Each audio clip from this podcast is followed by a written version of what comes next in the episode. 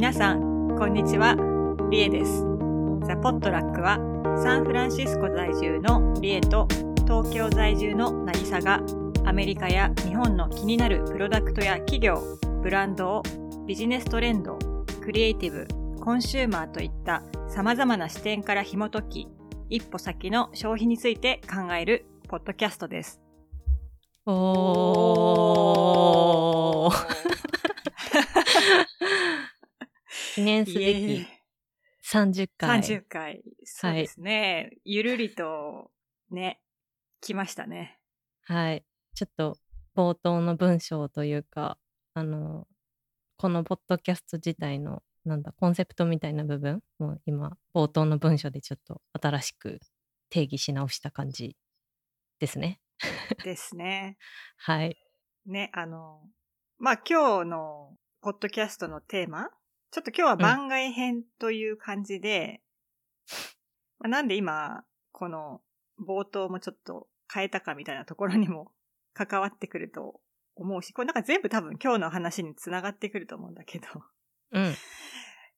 多分第1回目の時にちらーっとさ、私たちについてと、なんかこのポットラック、ザ・ポットラックについてちらーっと話したと思うけど、一体何なのっていう風に多分 思っていらっしゃる方がたくさんいるんじゃないのと思って。はい。はい。ちょっとね、改めてね。っていうかまあ、ちょっとオフトピックっていうあの、ポッドキャストを聞いてて、うん番外編をやってるのを聞いて、あ、うんこれいいなと思って。ちょちょっとインスピレーション受けた、インスピレーション。を受けまして、はい。なるほどあ。こういう感じでやればいいんだ。そうだ。今からでも遅くないと思って。うん。ですね。ね、はいちょうどいい節目で改めてこのポッドポッドキャストが始まった理由や我々などについてうん。改めて今日は、はい。今日はそこを、ちょっと、紐解いていきたいなと。はい感じです。うんまあ、まず、ちょっと最初にボ、ザ・ポットラックキャストをね、ザ・ポットラックっていうもう言い方にしちゃったんですけど、最初はね、なんか、あの、クローズドのコミュニティで始まったというか、まあ、本当に試験的に始めたって感じだったんです。うんうん。そうですよねさらにまあその前をい言えば、ね、あの、こういうなんか女性同士で仕事の話とかを何でもできるような仲間がいるといいよねっていう話があって、で、なんかそういうこう気の合う、まあ女性の友達同士でね、クローズドの合宿にね、うん。行ったのがまあ本当の始まりで、そうですねもうあれ何年前ですか？4年ぐらい？3年？4年？もうちょっと前かもしれない。ね結構前ですよねもうね そう。5年ぐらい前かもしれない。そうですね何人ぐらいいた6人ぐらい ?6 う人、ん、6人ぐらいだ。ねうんそうで、まあ、楽しかったんだよね。そう、みんなであの、長野だよね？清里って長野だよね？ね。だっけ、う。うんん。行ってそ合宿をしたんですよね。あの、雑魚寝でね。うん、雑魚寝で、なんか、マインドフルネスとかして、そうだね。うん。うん。まあ、そんなのがね、その合宿が、ザ・ポットラックっていうものがコミュニティとして始まる第一歩みたいな、前進の活動だったみたいな感じですね。そうだね。うん。あで、こういう人増やしたいよねって。で、もっとこういうのに自分も呼ばれたかったよね、みたいなさ。そういうのがスタートで、で、私がね、あの、サンフランシスコに引っ越してきたのもあって、あの、サンフランシスコで、なんか、頑張ってる女性を誘ったりして、ね、ちょっとあ集まったりとか、そういう感じでいろいろやってたんだけど、まあコロナもね、ありましたし、なんか、実体的になんかこう、やっぱり、そのなんか、まあ、はい、あと入りたいです、みたいなお問い合わせとかもいただいたりとかしてて、そこについてずっとどういう風にしようっていうのを考えてたんですけど、まあそもそもなんか、こう、入れる入れないとかっていうことじゃないよねってコミュニティってっていう話になって、うん。もっとなんかね、実体的なもの？別に私となぎちゃんは、なんかメンバー同士だから、これをやってるみたいな話じゃなくって、っていうのと同じうん。なんかもっでと興味関心とかうがん。コアになってて、そこの周辺に集まってるというかね、志を共にしてるから、うんなんて言うんだろう。つながってるみたいなね。そうですね。うん。で、そういう感じでやっていきたいねっていうので、まあ、まあずっとこの、ポッドキャストをね、私となぎちゃんで続けてきてるから、これを中心に、うん。うん。そういうふうに実体的なコミュニティとして活動していきたいっていうことで、まあもう別に、こう、このポッドキャストに改めて、ポッドラックキャストって名前をつける必要もないよねっていうことで、うん。えー冒頭でもザ・ボポットラックっていう風に名前もシンプルにね、うん。してって感じですよね。はい。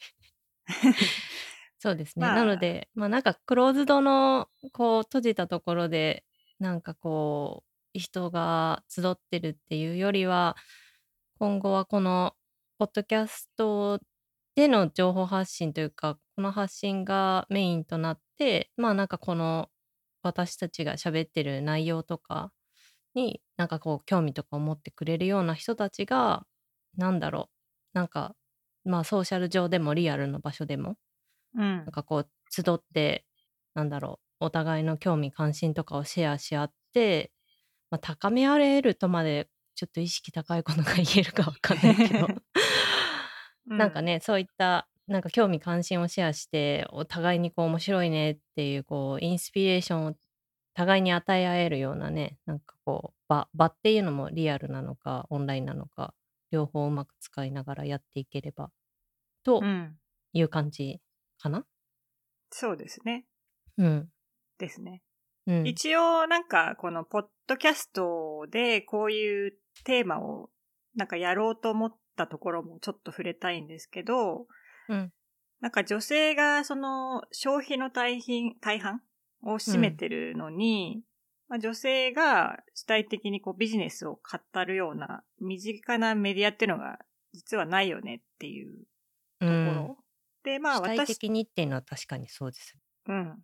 うん。だから、まあそこを、やっぱり自分が、私は、まあこの後でも少し話していくと思うんですけど、自分でもビジネスをやったことも、やったこともあるし、あの、お手伝いもしたこともあるし、あの、いろんな立場で、こう、まあ仕事にこうやってきたんですけど、なんかこう自分が、まあ当事者として結構こう、いろんな、まあ、ビジネスを語るみたいなのって、あんま見かけてこなかったっていうか、うん。なんか割とその自分のビジネスでの、なん、なんだろう、PR 的な感じの記事とかっていうのはよくあるじゃないですか。うん。なんかね、インタビュー受けてみたいなのが。うん。でもなんかそれってなんかこう、自分たちの話であって、こう、割と広い視点でなんか未来を見ていくっていうところうん。に関してはなんかやっぱり話、それを話してる人っていうのは、まあ実体的にはみんな話してると思うんですけど、だよね。うん。だけど、なんかメディアではそれをは話してる人がいないよなっていう。まあだから、私となぎちゃんが普段会って話すような内容が、うん。多分みんな聞きたいはずなんだけど、いや、そういう話してる人いないよねっていう。うん。確かにと確かに。うん。まああと最初にそのね、えっと、こういう話を自分たちの知見をシェアするっていうのが、その、私、これは私の個人的な考えなんですけど、うん。なんかそういう形で、あの、何らかこう、これからいろんなことに挑戦したい女性のエンパワーメントになったらなっていううん。のがあって、まあ、ポッドキャスト私はやりたいなっていう思ったんですけど。うんうん。なるほど。どうですか？なぎちゃんは。まあ、なんとなく、あの、うん。私に誘われるがままっていう 側面もあると思いますけど。そうですね。私はなんか、こう、リエさんほどにすごい女性がっていうのは、その、あんまりないんですけど、まあ基本的に、なんだろうな。うーん、なんか私の普段の行動とか経験とかで何かそれが世の中の誰かの役に立ったりとか、なんかこう好奇心刺激するような何かに結果的になんかつながってくれたりとかするのはすごいありがありがたいというかなんかそういうふうには思ってたりするのでなんですかね本当うーんなんかす好きなことを調べて好きなことに触れて 好きなことを 喋っているだけっていう感じではん。ありますね。でもそこうん。大事かなと思ってて。まあそうだね、なんか、うんうん。こう、まあなんかになればなとは思ってるけど、うん。い役に立つでしょうみたいな感じで やってるわけではないからね。そう、あとなんかすごい使命感を感じてるとかね、いうのは、個人的にはなくて、本当なんか自分が好きでやってることが誰かにの何かいいことにつながってくれるのはすごいいいこと、いいことというかね、ポジティブだなって思いますうんね。うんうん。まあ、私はなんか、そういう人たちが困った時になんとなく思い出してもらえるデスティネーションにうん。なったらいいなっていうのはありますね。やっぱなんか自分が、そもそもやっぱりなんかほんと先輩にあんまり恵まれなかったっていうか、いなかったから、上がね。はい。だからなんかなるほど。そういう意味で、まあじゃあなんか、誰も彼もに手を差し伸べるとか、その男性はお断りとかそういうことじゃない、ないし、うんうん。ななんですけど、多分、なんとなくやっぱり、こう、まあこれも実体的なものだと思うんですけどね。なんか、ううん、ん。これを聞いてなんか役立つなって思ってくれる人が、まあより、女性が多かったらより嬉しいなっていうう感じん。ですかね。うん。うん。うん。やっぱね、なんか、こう、情報に前のめりな男性っていうのはすごく多いイメージはあるんですけど。ね。うん。だからなんか、同じようなテンションで、こういうニュースを面白がってる人がいたら、ね、なんか、知り合い、なんかお友達になりたい、いうかね 仲間欲しいみたいな。仲間になりたいですよね。なんか うん。すごい。まあ、そんな感じですよね。うん。はい。それが、まあ、ザ・ポットラックですっていう話でした。はい。はい まあ、ちょっとふわっとしてますけど、うん。まあ、そういう感じで。まあ今後もちょっといろいろ考えてることもあるし、またね、変わっていくと思うんですけど。そうですね。う。うんん。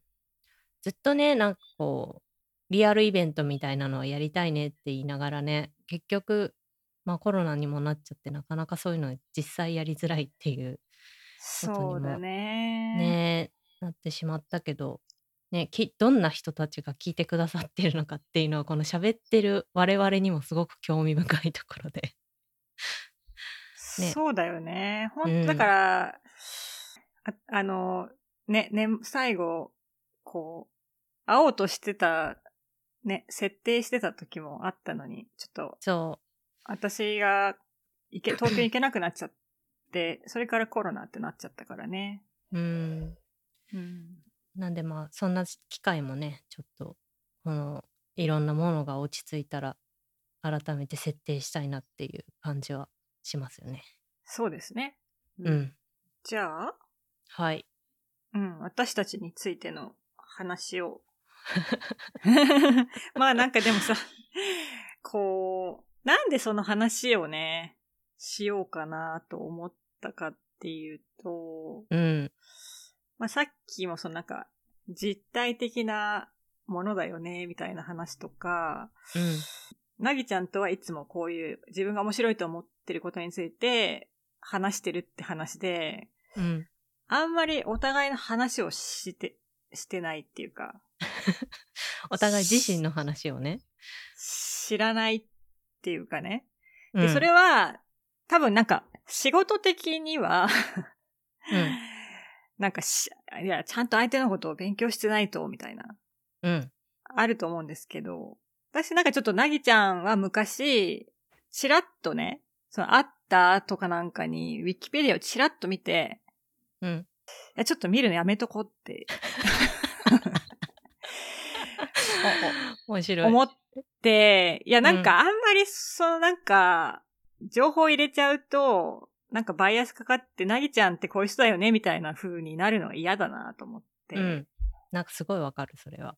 特にだ、から、うん。ねなん、なんつうんだろう、仕事を一緒にしましょうっていう体で出会ったわけじゃなかったじゃないですか。そうだね。うん。それ大きいなっていうのは思う。まあだからなんかこう、自分なりに、そのままこう、共通の話題うん。みたいなのが、多分私たちの間を結んでるものだから、うん。それ、それを一番うん。最、最優先したみたいなはいはいはい。感じで、あ、なんかそういう余計な情報を取りすぎないみたいなうん。感じで来たんですけどね。はいはいはい。でも私すごいそれわかるな。なんか、友達ほど意外に知らないっていうか、なんかまあ喋ってくれたらね、聞くんだけど、私あんまりこう、他人にすごくこう、他人を詮索するって言い方すごい悪いんだけど、ネガティブな言い方になっちゃうけど、なんかこう、根掘り葉掘り聞かれるの、個人的にあんまり好きでもないし、なんか、あんま喋りたがってる以外のことを自分から突っ込んで聞くのすごい得意じゃないから、なんか友達ほど意外に、なんかこう、じゃあ、ちっちゃい頃どこに住んでたのかとか、どこ生まれなのかとか、あ、そう、知らない。知らない。そう、そういうことすごい。い知らない。でも別に今仲いいし、一緒にいて面白いし、なんか、それでいいかなっていう。うん。なんなんかの、ね。ね、なんかのタイミングでお母さん来てるってなって、お母さん、じゃあ、あ、どこ、どこだっけ実家って聞そうそうそう聞いたりみたいな、そういうのはそうね、いう感じだもんね。そうあるけど、なんか、ね、例えばなんかその子、実は結婚して離婚してたとか、なんかそういうのも知らないみたいな。あ、そうなんあだ。くらいの。なんかこう、プライベートのことをあんまり知らないってパターン多いなっていうのはなんか思った。ーうんう。ん。まあで、まあとはいえ、うん。とはいえですね。まあそれはいそのままでいい、今まで良かったんですけど、うん。まあなんか私たちの関係ももう気づいたらすごい長くなってきてて、ね。ね、あと、やっぱこのポッドキャスト聞いてくださってる方に、なんかなんで私たちが、こう、うん、なんかそういう意見を持つのかとか、うん。なんでそういう視点でそういうコメントするんだろうっていう部分に関して、多分なんか、もっとそのパーソナルなことがか関係してる？うん。まあ今までのそういう経験とかね。う。うんん。で、そういう部分を得て、ある今っていうところを、もうちょっとなんかこう理解して、聞いてもらえるといいなっていうのと、まあ私も、なんかこういうタイミングだから、うん。も、もっと、えっ、と、なぎちゃんについて知って、なんか、このポッドキャストについてもなんか、一段なんか上に のなんかこう、ね、ステージに行けたらいいなっていうのもあって。うん。だからものすごく初歩的なことから聞かせていただきたいんですよね。はい。うん。で我々、我々互いへの理解は、なんだろう、さらにこう、ポッドキャスト自体の、なんつうんだろうね、ふ、深、深、深まるというか、うん。ね、そういったところにもつながってくるのかななんていう、そうですね。改めて我々について我々自身が知るっていう。うん。はい。ね。全然話さないだろうからね、ほっとくと。このまま。うん、話さないね。うん ここも共通点なんですよね、多分ね。そうだね。この、話せば聞くけど、変に詮索しないっていうね。うん。うん。じゃあさ、まず、はいこちらから聞かせていただいて よろしいでしょうか？はい。いや、でもさ、なんか、本当私、えっと、あれだよね、なんか、栃木？うん。ごめん、ちょっと待って。に？家があるのは知ってるんだ？ああ、はいはいはい。だけど、すだけどそこで、そうですけどね。うん。そうだよね。うん。それしかし、それしか知らないんだよね。面だからまず、そっか、そっかそっか。なるだかほどら、ね、じ、実家は、どこ？みそのたいな。辺、実家もその辺なんだっけ？みたいな感じで、あなんだかんだ言ってちょっとぼやっとしてる。あ、ああ、なるほど。なので、うん。ちょっと本当にどこから、どこで生まれて、で、なんか、あれだよ、ちょっとあの、すごいきっちりした性格だったっていうのは知ってるけど、なんかやるって決めたらやるみたいな。うん。なんかどういう感じでさ、で、多うん分あた、あの、なぎちゃんはさ、言っても私と違って全すごい都会っ子で、うん。なんか、うん、昔からすごい、なんか、東京へのアクセスとかもあったと思うので、うん。その辺どういう感じだったのかを聞きたいなと。ああ。どう？そう。え、なるほど。出身どこなの？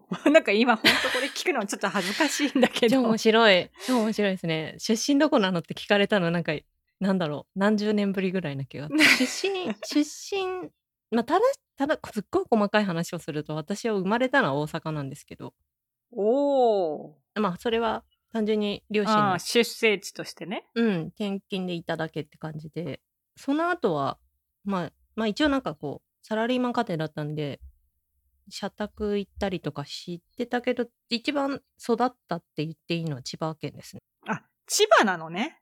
おー。え、千葉のイメージじゃなかった。そうですよ。千葉県市川市に私、2歳から27歳ぐらいまで住んでましたよ。ほー。でも、なんか、千葉の市川市って、まあご存知の方もいらっしゃるかもしれないんですけど、ディズニーランドのある浦安市の隣なんですね。ああ、ははは。そう。だから、あの、地下鉄が通ってて、うんうん。で、まあ、それこそ、なんて言うんだろう、繁華街？渋谷、原宿、新宿とか？なんかね、割とどこでも40分ぐらいで行けるんですよ。うんうんうん。何線だっけ？えっと、東西線。東西線か。そうそう、東西線が通ってて。だから、まあ、割とこう、子供の頃から、なんだろう、買い物行くっつって銀座行くとか、なんか、そういう、なんていうの？土日、週末は東京に行くっていう感じの育ちですね。こう地理的には。それその、東京に行ったりするっていうのは、うん。え、ご両親と一緒に、もうちっちゃい時から行ってたの？そうそうそう。なんかね、銀座が近いんですよ。すごく。うんうんうんうん。銀座だって日本橋うんうんが近いから、なんかそれこそね、ドア2ドアで30分かかんないぐらいなんじゃないかな。うん。だから、結構週末両親とっていうのもあったし、なんか、やっぱ子供ながらに銀座っていろんなものがあって楽しいみたいなのがあったりとか、うん。なんか、あと私、伊東屋が子供の頃すっごい好きで、あの文房具売ってる。あ あと、なんかサンリオのお店、でっかいお店が当時あって、あ。遊園地みたい。な。はいはいはい。そこと伊東屋に行くっていう、なんかえ、なんかイメージが湧くんですけど。そう。それすごい覚えてますね、子供の頃。銀座に行くっていう。で、まあ、なんか集めてたの？そうそうそう。で、なんかね、小学4年生、5年、3年生とかかな。なんかね、漫画家になりたくて。で、なんかそれこそのプロが使ってる道具うんうん。が、そのやっぱ伊東屋とかに売ってるんですよ。ペン、ペンとかね、インなんか今だと漫画ってほら、もうほとんどデジタルで書くと思うけど、昔はこう、インクをさ、ペンにつけてさ、こうやって書いてた時代だったから、なんかそういう道具とかを買いに行ってたなーって思えーがありますね。何系漫画？やっぱ少女漫画なの？少女漫画だった気がする。なんかどんな漫画描いてたか全然覚えてないけど、でもなんか、やるってなったらとことんやるのは割と 変わってないから。なんかね、自分でね、応募してたね。あの、講談社とかの、なんか後ろにあえー、るじゃん。すごい。なんか、なんとか賞みたいなやつ。はいはいはい。なんかでっかい封筒買ってきて、それに原稿入れて送ってたね。えー、ねえ。なんか割ととことん、とことんやるし、うちの親も割ととことん付き合ってくれる親だったから、うーん。なんかすごい、銀座はその伊藤屋とサンリオ。でもなんか、覚え。すでにミニ、ミニナギコだね。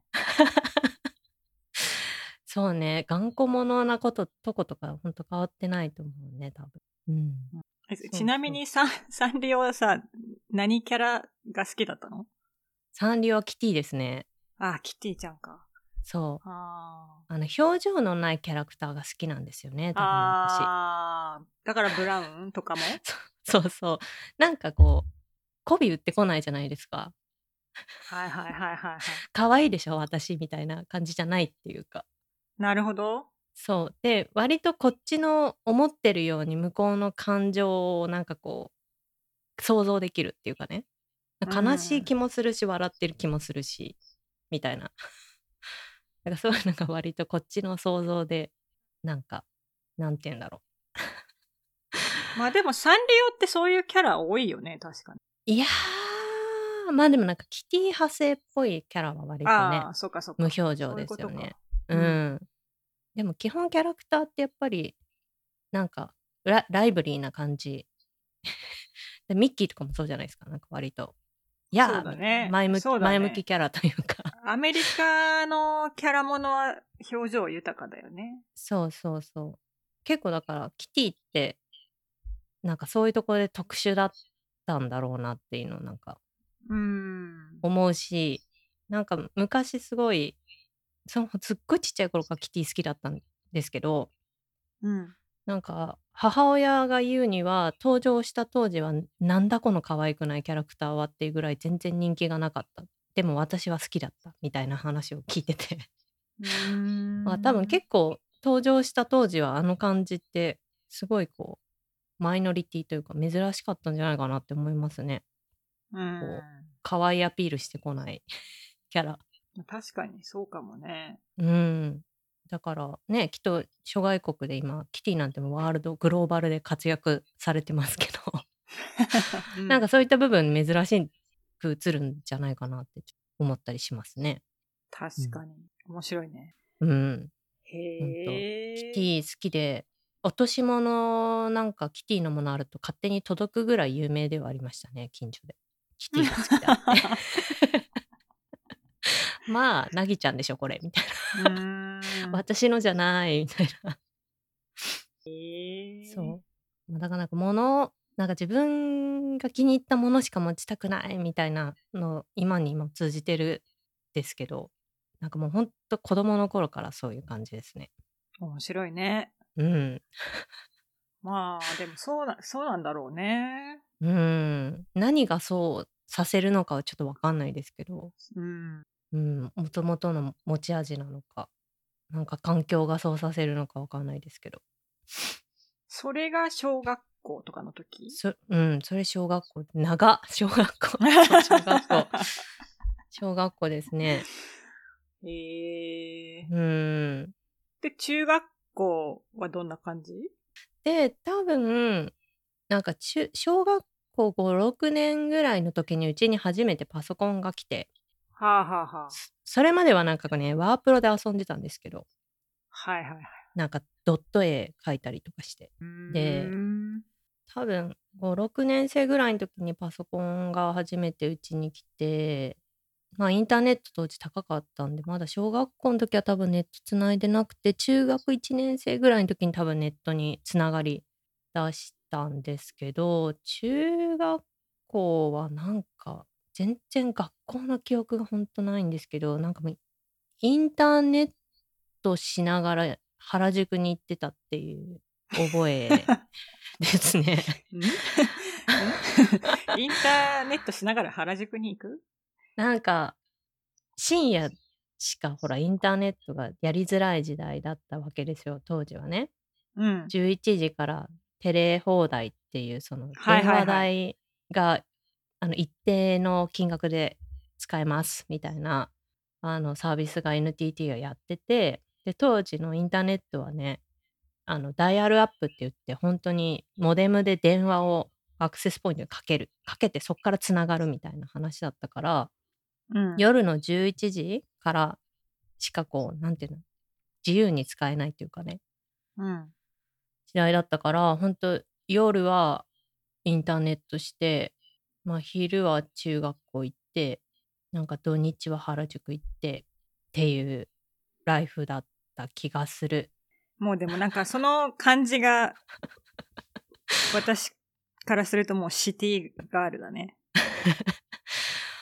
ねえ中学校ってでも本当に闇多いですよねなんか 人生の中でそうだよね。うんなんかもう学校は本当にもう暗黒だった気がして先輩と仲良かったって覚えくらいしかないなあとテニス部の顧問の言ってることに納得がいかなくてやめたぐらい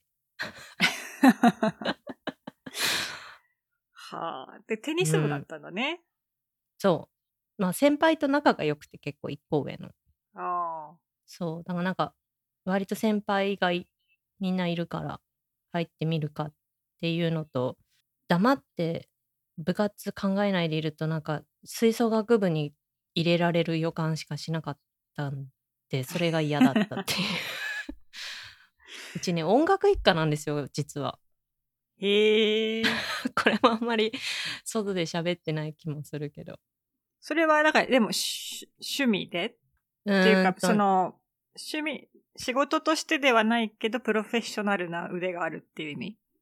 そうね、そうね、うんうん。うちの母親とかはもう普通に東京芸大とか受けてたレベルのほ人ですね。クラリネットで。へえ。そう。でもなんかまあ、それこそクラリネットやるか、服を学ぶか、どっちかに選ぶ時に服を選んだっていうのはうちの母なんですけど、割とうちの母親も父親もずっとクラリネット吹いてて、でそれが、それが、あれなの？なんか、ふ二人のロマンスなの？そうそう、そうみたい、そうみたい。そうみたい。そう。だから結構なんだろう。家で母親と父親がなんか蔵でアンサンブルやって。で私はなんか2歳ぐらいからずっとピアノやってたからピアノで伴奏しろとか言われて 伴奏したりとかして。そう。そういう感じの割と音楽音楽一家だったんですよね。だった、うん。へえ。そうだから小学校とかもなんか強制強制的にというかもうなんか小学校3年生の後半になったら家に私用のクラリネットが買われてて。うん。なんかまあもちろん吹奏楽部入るよね っていう。うん。なるほどね。そう。だからそこからちょっと逃げたんですよね私は。あ中学で。そうそう。でもうインターネットしてましたね あれだ。その、ちょっと反抗期的な。そうそうなんか自分のやりたいことはこれではないみたいな、ん。ね。なるほどね。うんそっか。私なんてインターネットつながってまともに自分でパソコン使うようになったなんて、相当遅かったと思うよ。うーんうん。まあそうねうちは割とまあそこそこ早い方だったんじゃないかなっていううん。気はしますねまだ。98年とかうんうんかな？うん。9789ぐらいだようん。ねうん。でだから結構中2ぐらいの時にまあ当時好きだったミュージシャンのなんかウェブサイト作ってファンサイトみたいなの作って。そこでもう結構いろんなところに住んでることをこうねネット上で交流って言ったらなんか変な言い方だけどして結構ね会いに行ったりとかしてましたねリアルで。へえ。うん。だからなんか全然学校の友達とかはなんかあんまり話が合わなかったからまあなんか東京周辺に住んでる人たちだったらまあ原宿で遊んだりとかなんか一番仲良かった子とかは広島に住んでたから広島まで会いに 遊びに行ったりとかへえ。中学生で？うんそれでもさ、それを活かせてくれるご両親もすごいよね。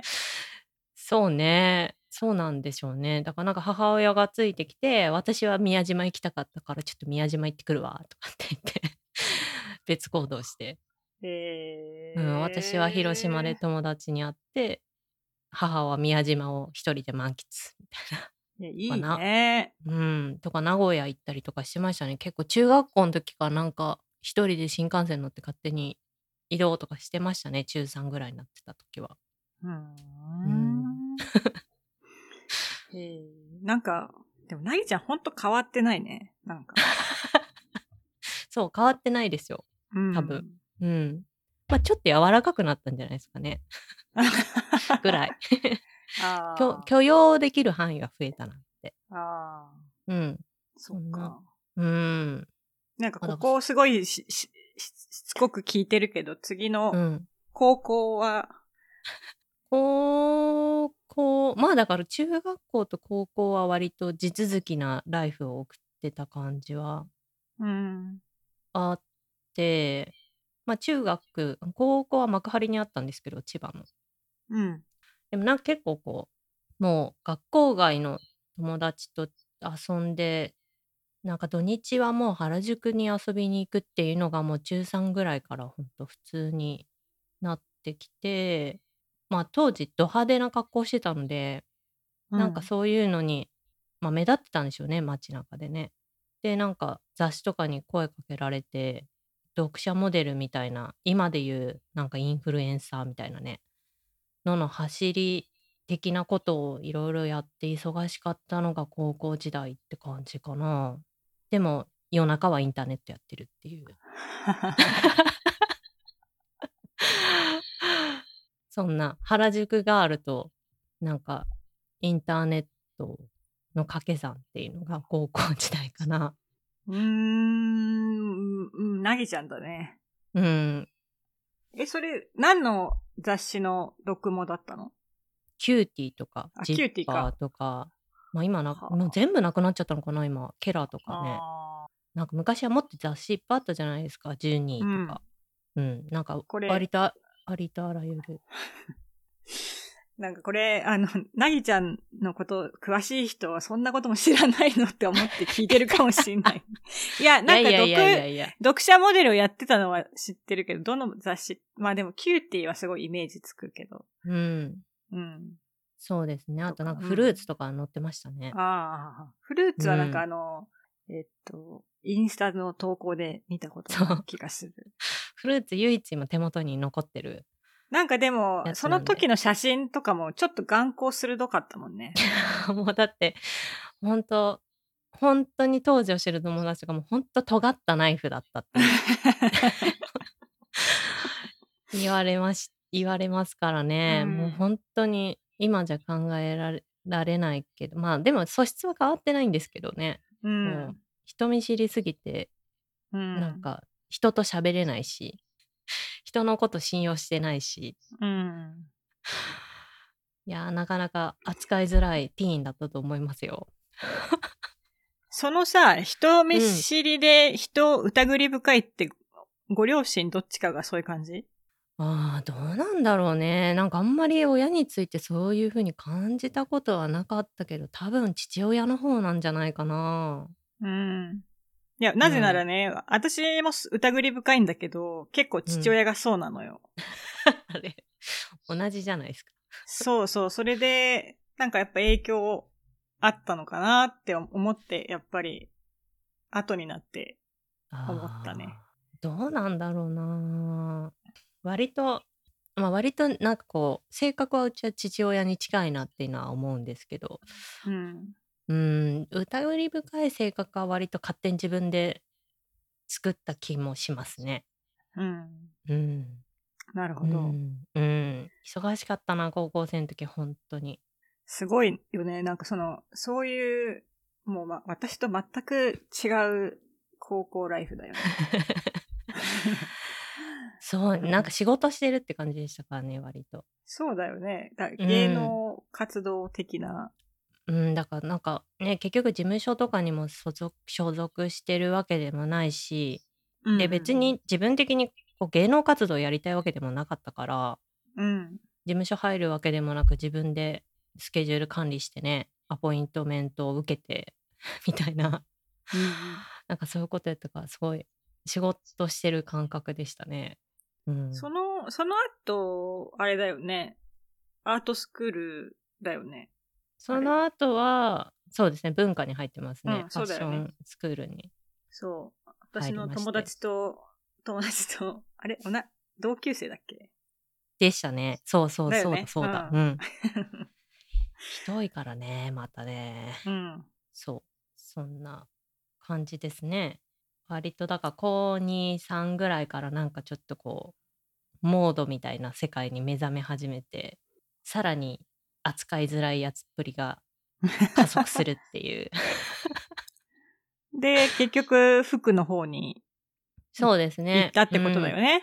うん、うんなんか仕事としてインターネットがあるっていう考えが全くなかったですねもああ、やっぱりまあ、それはそうだよね。それくらいの年だとね。うそう。なんかあれはやっぱり趣味でしかなくてあれがねどう仕事になるのかも全然分かんなかったしまあ本当に小さい頃からデザイナーなりたいみたいなファッションデザイナーなりたい洋服作る人なりたいみたいなのすごいやっぱあったのでもう迷いなくみたいなね。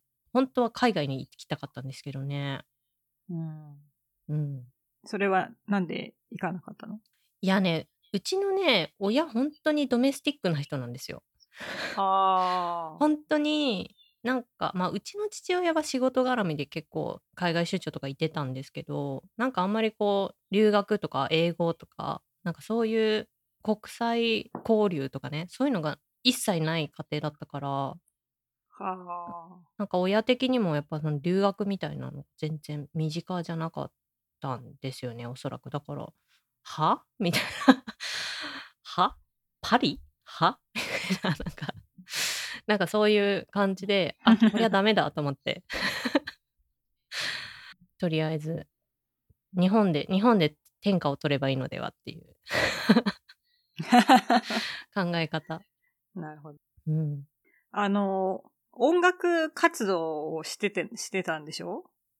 あれ、ああれはいつなの？私さ、それもさ、すごい申し訳ないんだけど、全然知らなくてさ、知らない知らないですよ知らないですよいや、なんか周りが、その知ってるみたいな感じで、いや、うんなんか、前、なんかドリキンさんかなんかの、ポッドキャスト聞いてて、何ちゃんの話が出てきて、えー、と思って、あーおかしい。それね、えーっと、多分19の時だから文化の1年かな？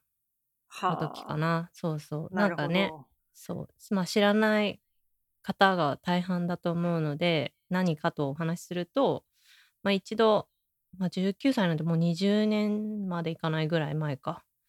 あのー中田ヤスタカプロデュースで CD を出してるっていうね。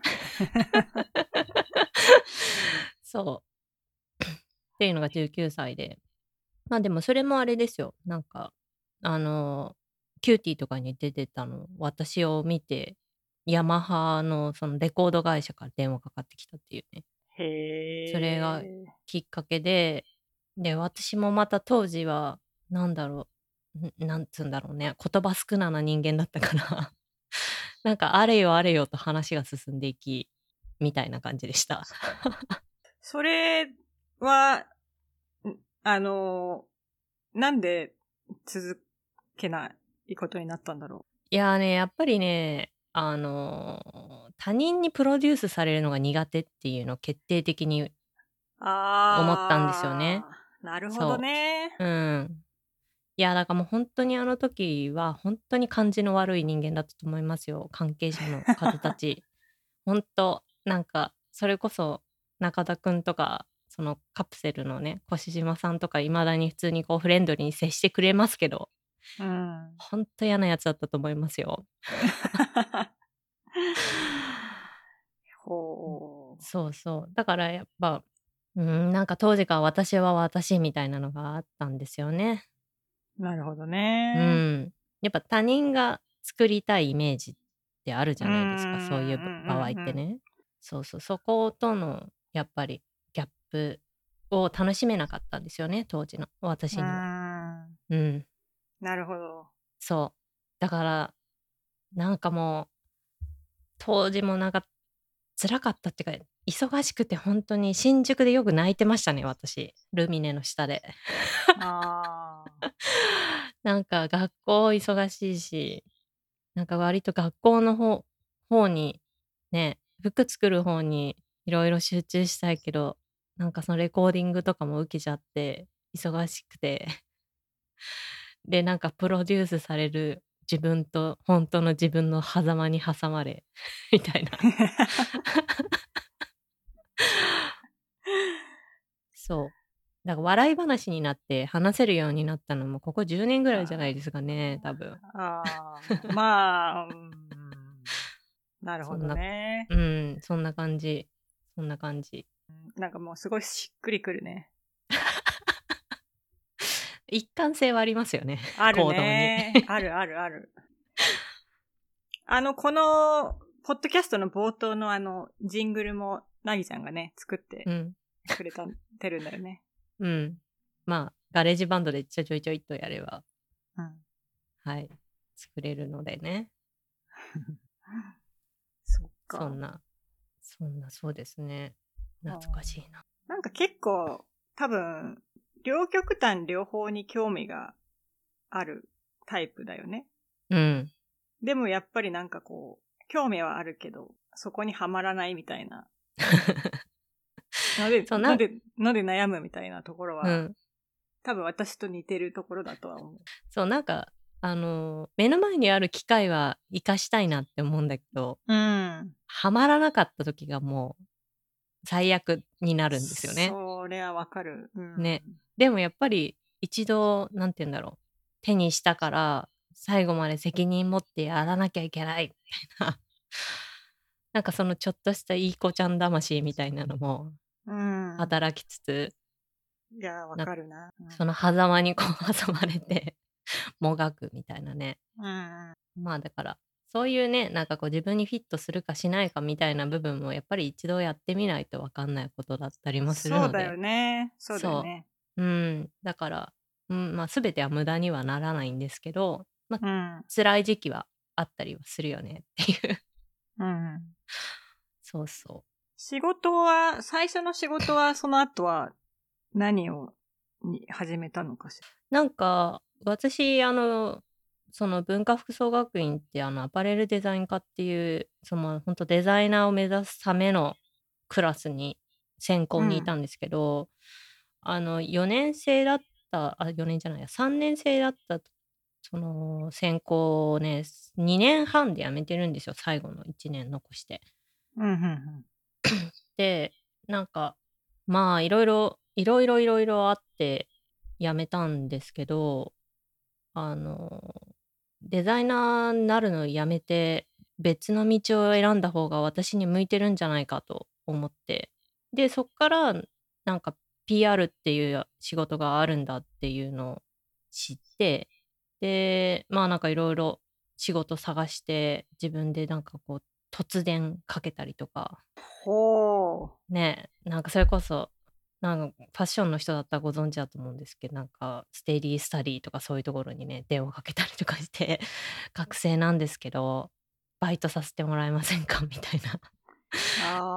そうで辞めた直後からそう仕事探してまあ最初勤めたのはそれこそ履歴書持って突撃しに行ったまあ代官山にある某ちょっとカルトなセレクトショップがあってうん、うん。そこで働いたのが一番だ最初かな。なんかお店にショップスタッフ兼プレスみたいな。感じが最初だったんだけど結構ね仕事がハードすぎてなんか体調崩しちゃったりとかしてなんか21に20歳212122ぐらいは結構紆余曲折というか右往左往してた感じでしたね仕事辞めたりなんかちょっと派遣で働いてみたりうん。なんかやっぱり PR やりたかったんですけど、もううん未経験ってなるとね、一切やっぱ求人自体ないし、うん。だから結構そこで、なんか、なんつうんだろう。なんて言うんだ？ちょっとこう、前に進めない感じの時代でしたね。まあ今思えば本当たったの1年ぐらい。たったの1年に、1年半ぐらいだと思うんですけど。うん、なんか友達のブランド手伝ったりとか、なんかウェブサイト作ったりとか、なんか会社設立手伝ったりとかしてましたね。うん。うん。で、その後、と偶然出会った仕事が、まあ某フランスのラグジュアリーブランドの PR の、もうほんと末端のアシスタントの仕事にたどり着く機会があって、で、そっから割とそういうブランドの PR を20代はやってた感じうんですね。まあ夜はインターネットしながら。か変わらず。はい。で、そ、その後もう独立したの？そうですね。だから PR、そのラグジュアリーブランドの PR やってたのが多分22から26、7ぐらいかな ?6 かな？で、なんかその時ちょうど26か7ぐらいの時にちょうど震災があって、あなんかあの時いろいろ考えたじゃないですか、みんな。あ、考えたね。ね。で、なんか、まあ今またこう、ブランドの PR の人の仕事内容って私がやってた時とまた全然変わってるとは思うんだけど、なんか当時、なんかこの一切デジタル化されてないこの仕事、なんかこのままやってて未来はあるのだろうかっていうのをすごい考えてしまって。うんうん。で、なんかまあ、あとは何て言うんだろうな、ファッション業界の人たちのなんかこう視野の狭さとか、なんかそういうところに結構なんか疑問を感じるようになって、で、一旦、あの、クリエイティブ系の会社に転職したんですね。それはその会社の社長には割と誘われて。うんうん。で、そこは、まあ、今ちょっと私がやってるような、こう、ブランドのクリエイティブのディレクションとか、ウェブサイト作るとか、なんかまあ、ブランディングみたいな仕事をやってるクリエイティブエージェンシーで、うんうん。まあ、そこであの、なんていうんだ、初めてというか、なんかこう、ウェブサイトを、こう、業務で作るとは何ぞやとか、どういうう過程で作られるのかとか、なんか割とそのクリエイティブを制作する過程みたいな部分を、なんかすごい学んだ機会だったんですけど、で、そこを辞めたのが多分もう27とかで、そっから就職せず、フリーランスになったって感じですね。うん。今に至るって感じ。今に至る。うん。なるほど。うん。なんかすごい、やっぱ繋がってるね。そうですね。そうなんですよね。やっぱりね。そんな感じ。どうその、今ちょっとさ、こんな、こんな話をさ、しうんまと、まとめてしてみて、なんか、これ、これが自分にとって人生の転機だったかな、みたいなのって。いやー、まあいろいろありますけど、やっぱりちゃんと就職したっての大きかったですね。拾ってくれた人がいたっていうのすごい大きかったな。その、うんうん PR の仕事に就いた時。なんうか、ん。それも、あの、もともとは本当超短期派遣で、人に穴が開いちゃうから、そのポジションに穴が開いちゃうから、次の人を見つけるまで、ちょっとテンポラリーで誰かみたいな感じのとこに入って、で、まあなんか、評価してもらって、そのまま正社員になったって感じだったんですよ。だから、なんかその時の同じチームだった元上司とかに巡り合ってなかったら、間違いなく今の自分ないなっていうのはうん。思いますね。なるほど。うん。だなんか、割と仕事しだしてからはすごく人に恵まれてるなっていうのはすごい思います、上司とか。うん。うん。そこかな、だから。就職してた。ちゃんと会社員やれてたっていう。本当、うん。うん、結構長くね、うん。な、言ってもね。そうそう。まあ20代のね、4年間、うん5年間ぐらいって結構、今考えたらすっごい短いんだけど、やっぱりすごい濃厚な日々でしいや、たね。濃厚でしょう。うん。うん、そこで、まあそれこそ他人に対する礼儀とかね、マナーとか、うん。なんかそういうのもやっぱ徹底的に学ばせてもらった感じもあるし、まあ、こんなん元上司が聞いたらまだ失礼な部分あるわよとか言われそうな。そうね。そんな、うんそこは結構ターニングポイントでしたね。今も。やっぱその上司とかからね、相談を受けたりとかっていうのもすごいしょっちゅうあるし。いや、いいね。うん。そういう、そういう、まあでもなんか、そういう人に、と一緒に仕事をできた時っていうのは、なんかやっぱり、あの、なんかすごい、え、いい意味で、こう、キャリアに影響があるよね。いやー、本当うんにそれ感じますね。なんか、休みの取り方とか、その働き方うん。とかって、本当その、まあ20代のその若い頃、働いた環境とかに、すごい影響受けるなと思ってて。あうんなんか、結構昔から、私はその会社員の時は、なんかもう、忙しい時は、忙しい、しょうがない。やることがみんな、みんなそれぞれあるから、忙しい時は忙しい。でも忙しくない時にいちいち残ってる必要はないし、休む時は徹底的に休むみたいな人たちだったんですよ。みんな。あだからもう、なんて言うんだろう。夏休みいつ取るみたいな話を常にしてるわけですよ。あ。なんか、年明けたら夏休みの話してるみたいな。いや、私いついつ取るから、なんとかさんいつ取んの？株ないようにしてね、みたいな。なんかだし、なんか別に上司が仕事をしてても、なんか残業とかしてても、別に私が、の仕事が、やるべき仕事が終わってたら、え、なんのなんかうじうじ残ってないで早く帰んなよ、みたいな。なんかそういうさっぱりさがあって、非常に合理的な仕事の仕方ができてた気がして、なんか。それは外資っぽいよね、それはね。うん。まあでもね、結構話聞いてると外資でも意外とやっぱ働いてる人は日本人だったりするから、うん。なんかね、そこまでさっぱり割り切って働けてるのって本当に人によるなっていう感じもうん、なるほど。するんだけど。うん。その辺はすごい影響を受けてますね、当時一緒に働いてた人たちうん。も。うん。じゃあその後のクリエイティブエージェンシーみたいなところでやってたことの延長を今割とやりつつ、うん。その自分自身でいろんなその発信活動もしてるじゃない？うん。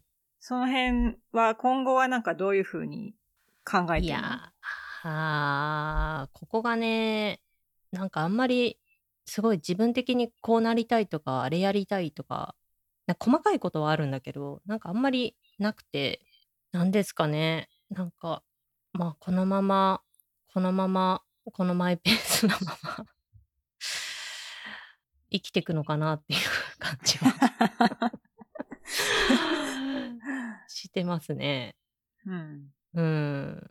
まあなんか、自分、まあ割とやっぱり、その自分の発信みたいな部分とか、例えば文章書いたり写真撮ったりとか、そういった部分じゃない仕事、そのクライアントワークで何かクリエイティブ作って納品してとか、なんかこう、イベントの企画にアドバイザーとして関わってみたいな仕事って、なんかこう、クライアントありきだったりするから、なんかそうじゃない部分で自分の自身のなんか事業をやってみたいなっていうのは昔からあるんですけど、まあ、あんまり美味しいアイディアが思い浮かばないから、なんかピピッときたら突然始めたりはするかもしれない。うん。そうですね。うん。ね、クライアントワークは基本的に円、円っていうかね。そうそうそう。そうなんですよね。だからね。うーん。まあね。まあとはいえ、なんだろう。私もそのサラリーマンとして雇われる立場を辞めたことって、なんかこうすごい独立したいから辞めた。フリーランスになってやる。一人でやるんだっていうモチベーションというよりは、なんかその仕事辞めた当時に、なんか入社したいなって思う会社がなくて、うん。なんか必然的になんかフリーランスになっちゃったまま8年ぐらいが経過しているだけだったりするので、まあ、これは常に言ってるんですけどなんかフルコミットなんか全力でコミットしたいみたいななんか会社とか人とかうん。が見つかったりしたらまあそういう道もあったりするのかなっていうのは常に頭の片隅にありますね。うん。うん。まあ、なぎちゃんの場合は、なんかこう、職業とか、事業とかっていうより、なんかいろんなものがフィットして、そのなんか自分のパッションと重ならないとうん。実現しないだろうから、そうそそれがどういう形になるかは、なんかこのままやっていってみないとわかんないって感じだよね。う。そうそう。そうなんですよね。だから割と。うん。なんか明確なゴールを決めてそこにこうたどり着くために着実に階段を上っていくというよりはなんか見えない何かを追い求めて常に前進し続けることが大事かなっていうのは思ってますね。うん。うん。そうね。うん。なんかこう種まきながらね写真撮ったりしてこ そうね。とりあえず、そういうふうになんか手を動かしてやってみつつ、なんか、まあ今特に世の中の変化とかもすごい激しいから、う。うん。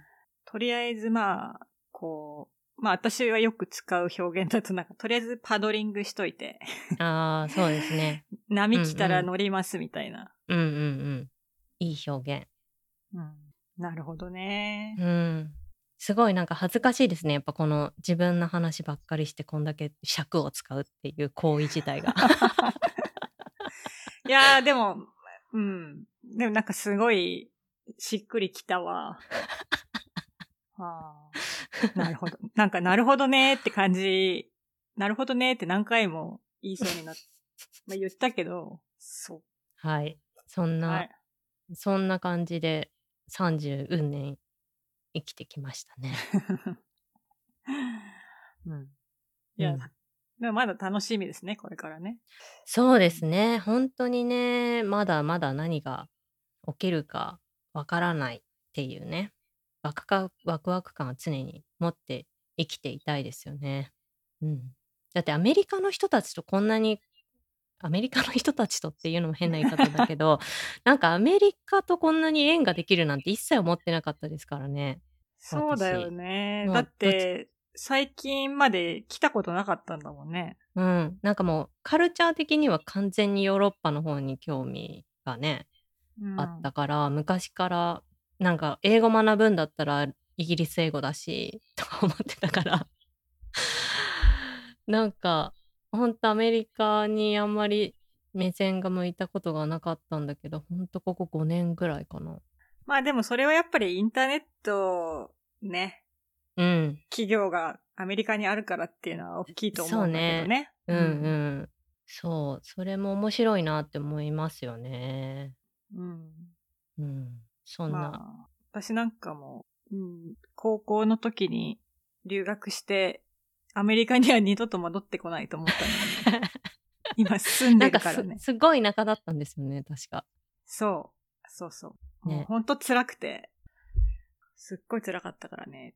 二度と戻ってこないと思ったんだけど、住んでるからね。ねえ何があるかわかりませんよ。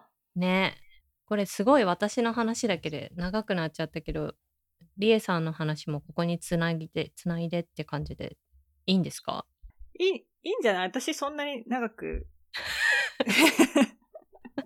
そんなあの、なんかだって別別でなんか撮って話すような大それたものでもないしと思って。あらじゃあうん。じゃじゃあどこで生まれたそう、だから？私、さっき自分が聞いたのに、あの、を思い出しながら、なんとなく、うん私は、えっと、生まれ、なぎちゃんと同じように、生まれだけは山口県の下関市です。おフグだそう、フグ。両親が、その、そこ出身で、うんまあ、里帰り出産ってことかなうんうんうん。だから生まれた病院自体はそこだけど、で、広島の福、福山っていうね、うん。町育ちで、で、まあなんかもうほんと全然面白くないんだよ、私の話は。いやいやいや。なんかね、小学校から高校まで一貫の女子校、まあ、小学校は共学だったんだけど、一貫のうん。学校に行ってて、おー、女子高育ち。そう、意外。そうなのよ。うん。だから、それで、嫌で、あまあ嫌で嫌でしょうがなかったっていうのはまああるんだけど、ー。うん。あ、そうそう、それで、そのまあ学校の話はすごいつまんないんだけど、前さ、ちょっとちらっと話したかもしれないんだけどさ、私、4歳ぐらいから国際交流、あうん、英語を学ぶやつ、ー。はいはい。コミュニティみたいな。交流コミュニティみたいなのに通ってたのね。うん。なんか英語で歌を歌ったり、えっ、と、演劇をしたりするみたいな。で、うんかつなんかキャンプとかあったり、その国際交流があったり、国内で違う人の家に泊まりに行ったりとかうん。もあって、そっちの多分なんか影響もすごい大きくて、それ、それのプログラムで1ヶ月ホームステイに行きますっていうのがあったの。うん。で、それにまあ、両親が積み立てしてくれてて、まあ、うちはなんか、なぎちゃんちと違って、まあ、親はドメスティックなんだけど、うんこれからの、じあの、人は、英語が絶対いるからと。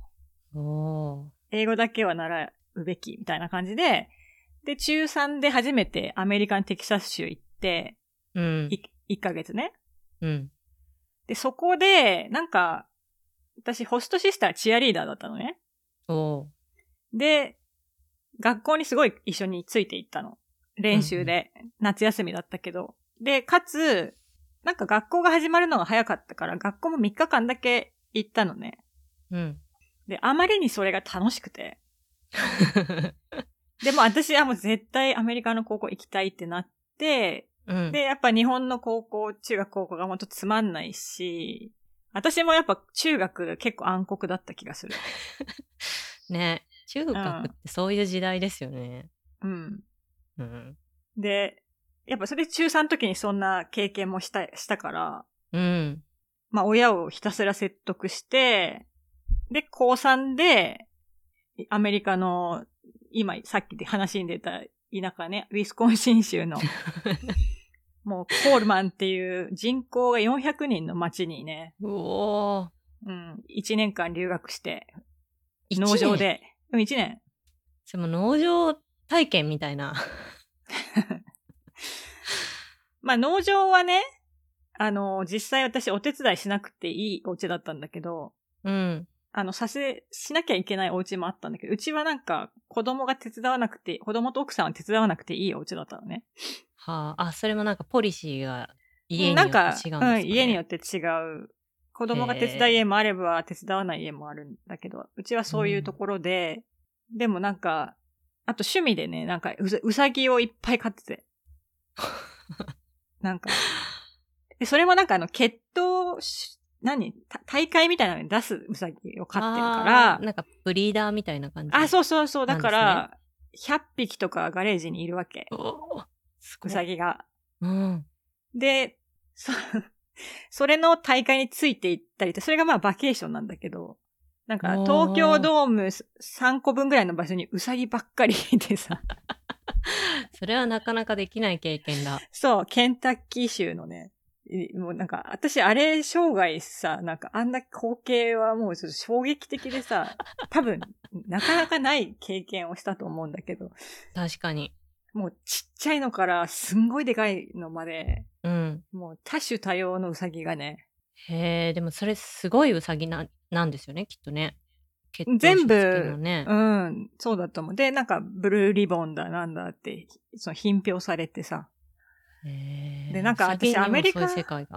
そう、アメリカのなんかこう、一つのさ、ジャンルに対するこの深さうん。みたいなのに衝撃を受けたよね。確かに、うさぎがそこまで、ね、うさぎ市場がそこまであるとは思えない。そうそうそう。だって、そんな日本でさ、幕張メッセ全部、うさぎが埋め尽くすとかないでしょ？そうですね。うん。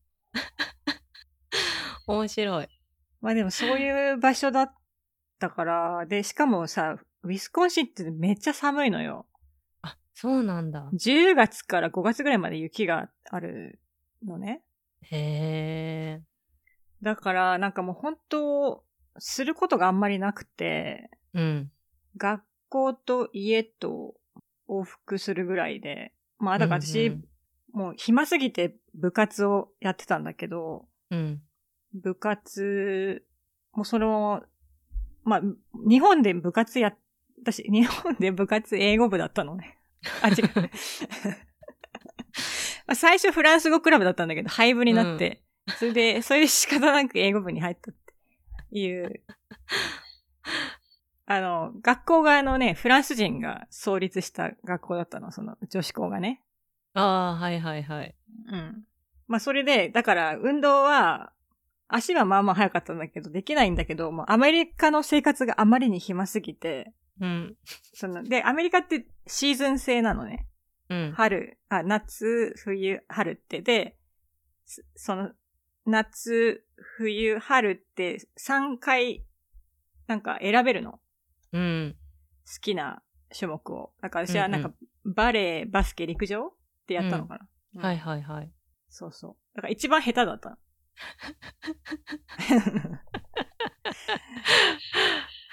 ああ、おかしい。なるほど。そう。うん。え、でもなんかそ、そこには日本人とかアジア人はいたんですか？うんとね、100%白人だった。やっぱそうですよね。うん。で、ドイツ系ばっかりかな。へえ。なんかネットフリで、うん。なんかメイキングマーダラーっていう、うんあの、なんか殺人の濡れ衣を着せられた人のドキュメンタリーがあるんだけど、うん。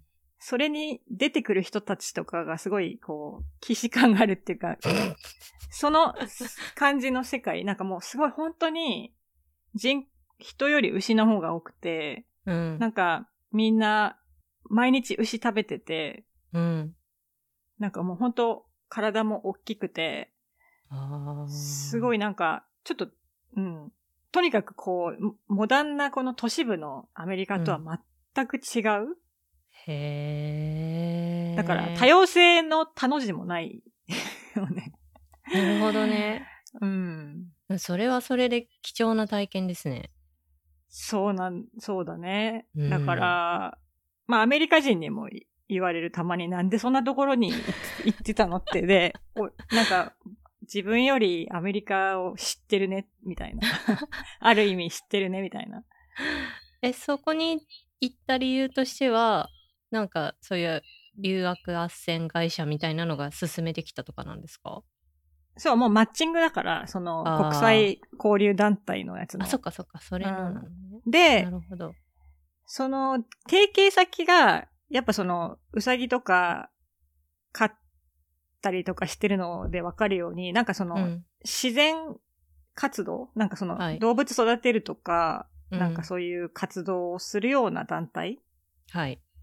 なんかボーイスカウトとかそういう感じに似てて、うん。なんか動物と触れ合ったり、またキャンプしたり、みたいな。うんうん。そういう団体とだから、より田舎なんだよね。うーん。なるほど。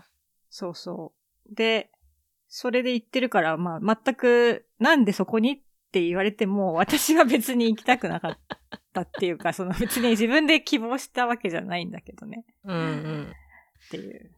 え、でもそこに1年間いて、そう、で、高3で行って高3に入ったから、うん。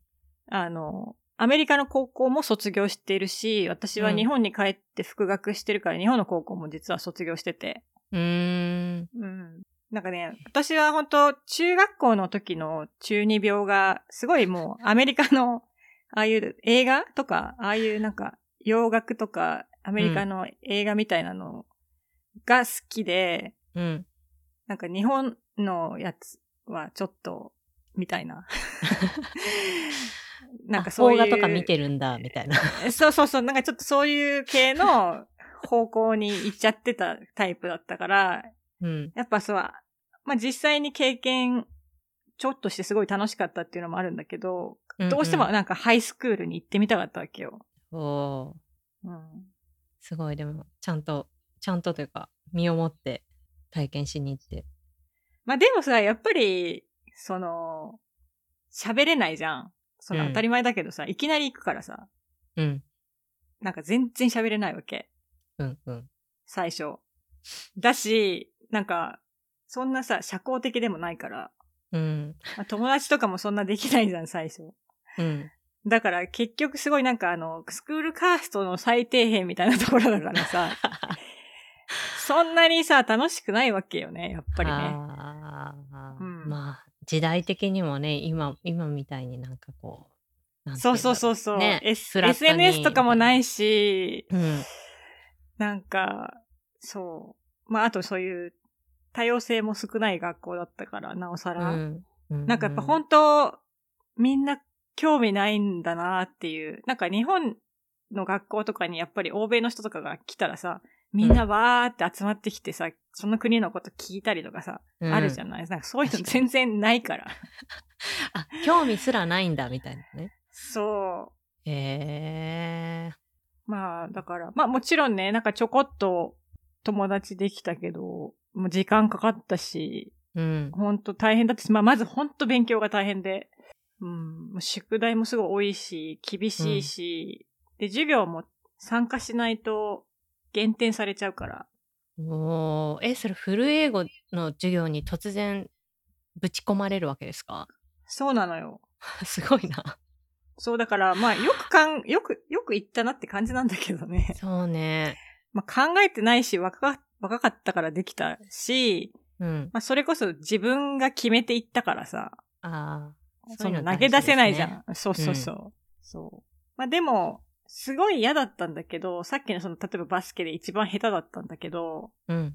私、プレーも結局試合には私、賞味2分ぐらいしか出てないんだけど。それなのになんか、MIP ってモストインプルーブドプレイヤーって表彰されたのね。へえ。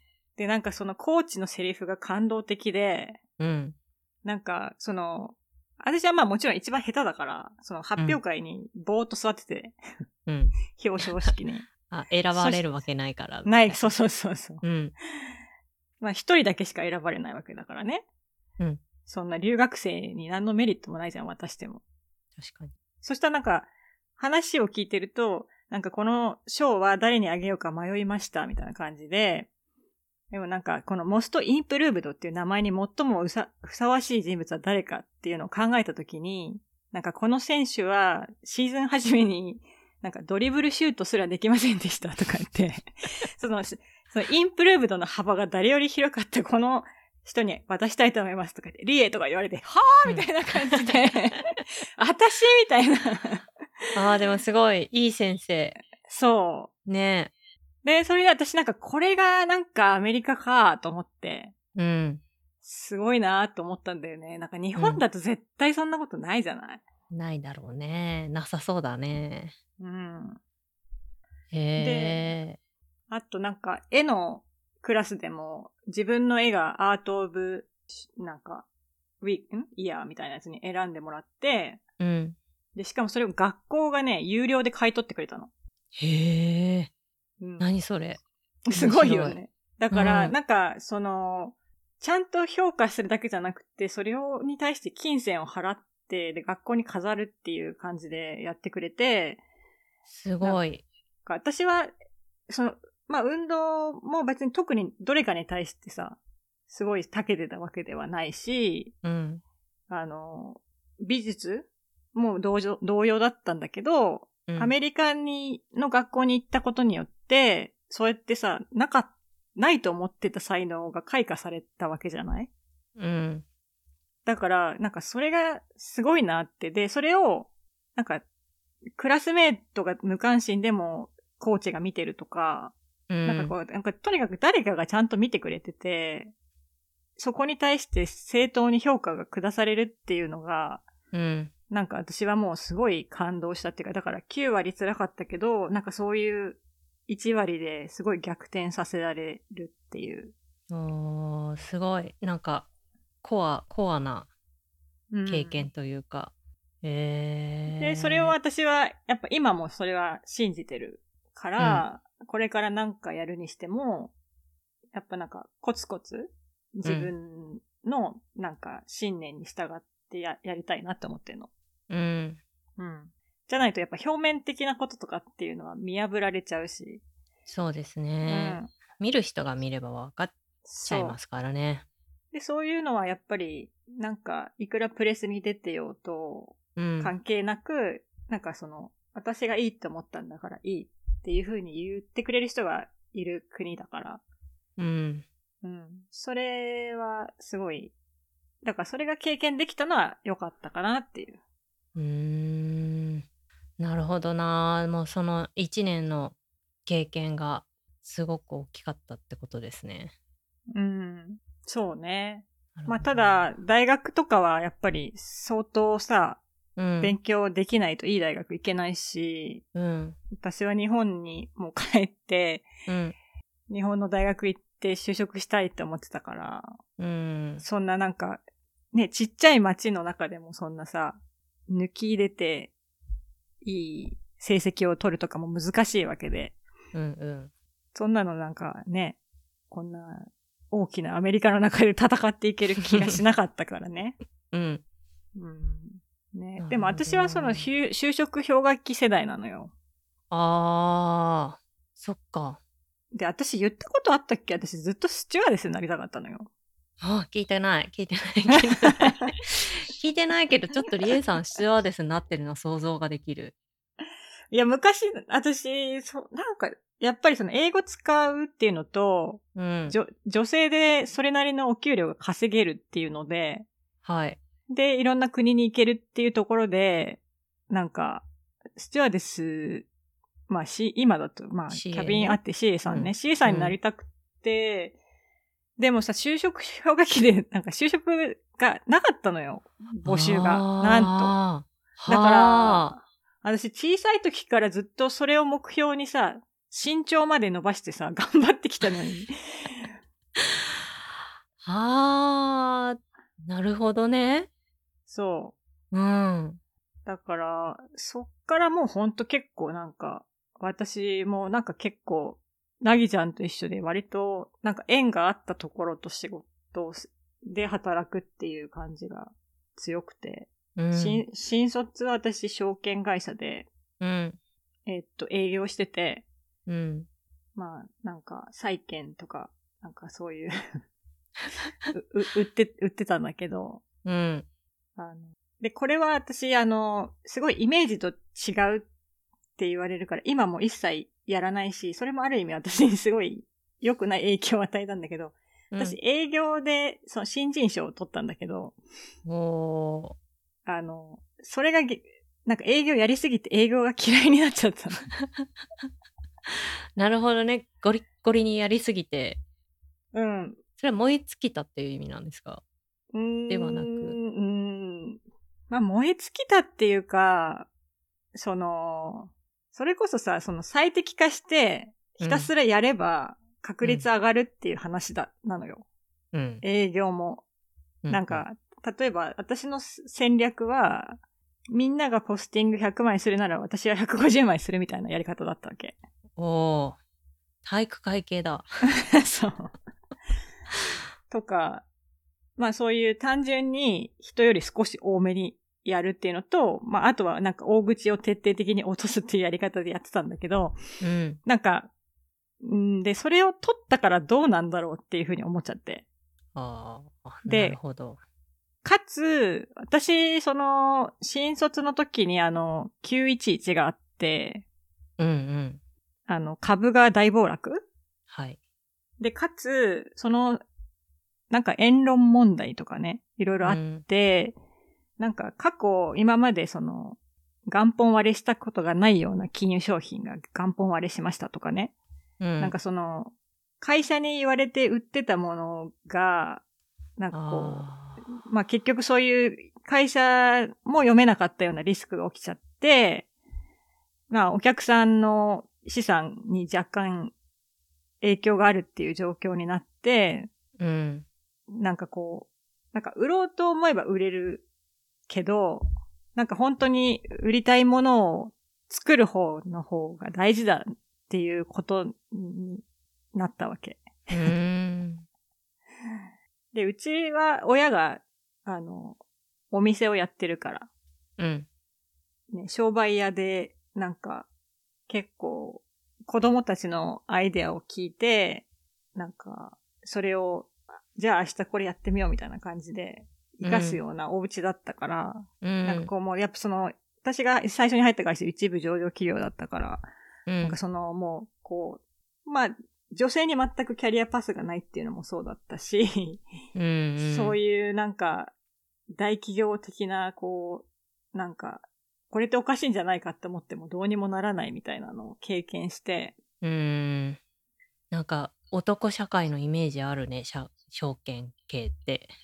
いやもう実際そうで、うん。私はなんかその総合職き希望してたのになんか地域限定営業職っていうなんか謎の職種に振り返られて、えでまあ1年目はほぼ一緒だから条件は。ー、うん。とりあえずやって成果を出してくれれば、あの転換も可能って言われたわけ。はいはいはい。で、賞取ったじゃない？うん。それなのに、まだ早いって言われたのね。その翌年にででもでも、同じ視点に自分の半分以下の成績とかしか出てない男性は総合職なわけ。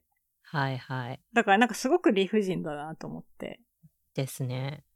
まあそ、そこではね、私何個かね、やっぱね、イラッとすることをいろいろ言われてて、うーん。うん、なんか、あ、ここは、なんかずっと働く会社じゃないなって。なんかその私が結構入った会社にすごい貢献しようっていう、なんかモチベーション高く入ったのよ、最初は。うん。あの、ね、入ったからにはみたいな感じで。うんうん。そしたらなんかその全然会社側がそういうふうに思ってないし、扱う気もないから。ああ、なるほどな。なんか、こういう経験してる、なんか、女性っていっぱいいるんだろうなっていうのをなんか思いますね。うんうん、ねいる。と思う。うん。まあそれで私はその後、なんか女性が経営者で投資をしてる会社にうん。入って、まあ、証券会社出身だったからってことで投資事業部に割り当てられて、うん。来た。あ、来た。来ちゃったね。うん。そうそう。まあ、そっから私はなんか投資の仕事をするようになって、そこはあの、えっと、消費者関連のビジネス？うん。うん。衣食住食遊学みたいなところに投資しますっていう、その、えーなんかよくわからない、その自分が実際に消費者となって使ってみることのできないところには投資しないみたいなスタンスの。会社で、まあ、そこで結構その、実際に投資をするとか、案件を発掘してくるとか、うん。あと本当新しい商業施設ができたら見に行って、なんかどこの会社がやってるっていうのを調べたりとか、うんみ。たいな。だからまあ今のなんか原型みたいな。はいはいはいなんか。まあそれが、そっからもう、そういう仕事して、その後も、もう一社うん。えっと、同じような独立系のベンチャーキャピタルに入って、同じような領域に投資するって、もっとちっちゃい規模の会社なんだけど、うん。だからもう本当に3人とかの VC だったから。あの、何でもかんでも全部やんなくちゃいけなくて。うん。うん。で、最初の方の VC は、店舗ファンドもやってて、うん。お店を証券化するっていう、へえ。っていう感じで、だからまあ、金融畑が私のキャリア的には、うん。なんかその、仕事勤めでは、私のキャリアだったって感じかな。なるほど。あ、そんなに、そんなに VC に、そんなに VC にいたっていうのはなんか変な言い方だけど。まあでもね、期間としては、うん。多分3年行ってないくらいだと思う。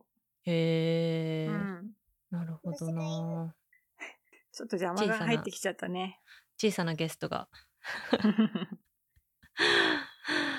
まあそっから自分で私は、なんかその、VC で、なんか投資する側って、なんか結局、なんかアドバイスとかばっかりで、その自分でやったことないっていう、ねなんかやっってみたことないのになんかこう、アドバイスするみたいなのすごく違和感があって、で、かつ、私はなんかやっぱ投資家よりやっぱ起業家の方が、なんかこう、数として出てきにくいっていうところに問題を感じてて、それで自分で独立することにしたんだけど、ちょっと、ちょっとずっと喋る。まあ、そんな感じですかね。ちょっと、聞こえないね。ん？音聞こえない。音聞こえないよ。ちょっとあのね、これちょっとこのまま喋るのがちょっと難しいかもしれないね。えーお、お花のビジネスの話聞きたかったですね。そっからどうつながってくるのかがすごいああ、ですね。そうだよね。うんそうだよね。ちょっと、というわけで、ちょっと、ちょっとあれかな。ゲストが、ゲストがね、ゲストがね、ちょっといらっしゃるので、ちょっと私があの聞きたい、リエさんのお花のビジネスをやっていた時代の話と、なんであの VC と証券会社というバックグラウンドからそっちに行ったのかっていう話はちょっと次回の冒頭で、は いあの私が聞きたいので聞聞こうと思います。そう、すいません。ちょっとね、今日いろいろ、ちょっとね、予定が押しちゃったから、ね、ちょっと準備がうね、ん。あったので、ちょっとなんか私がすごいベラベラ喋っちゃいましたけど、いやー、でもね、面白かった。なんかすごい、ね、うん、面白い。はい、こんな、こんな人たちがやっている、あの、ポッドキャストですよということで、今後もね、お付き合いいただければ嬉しいですね。そうですね。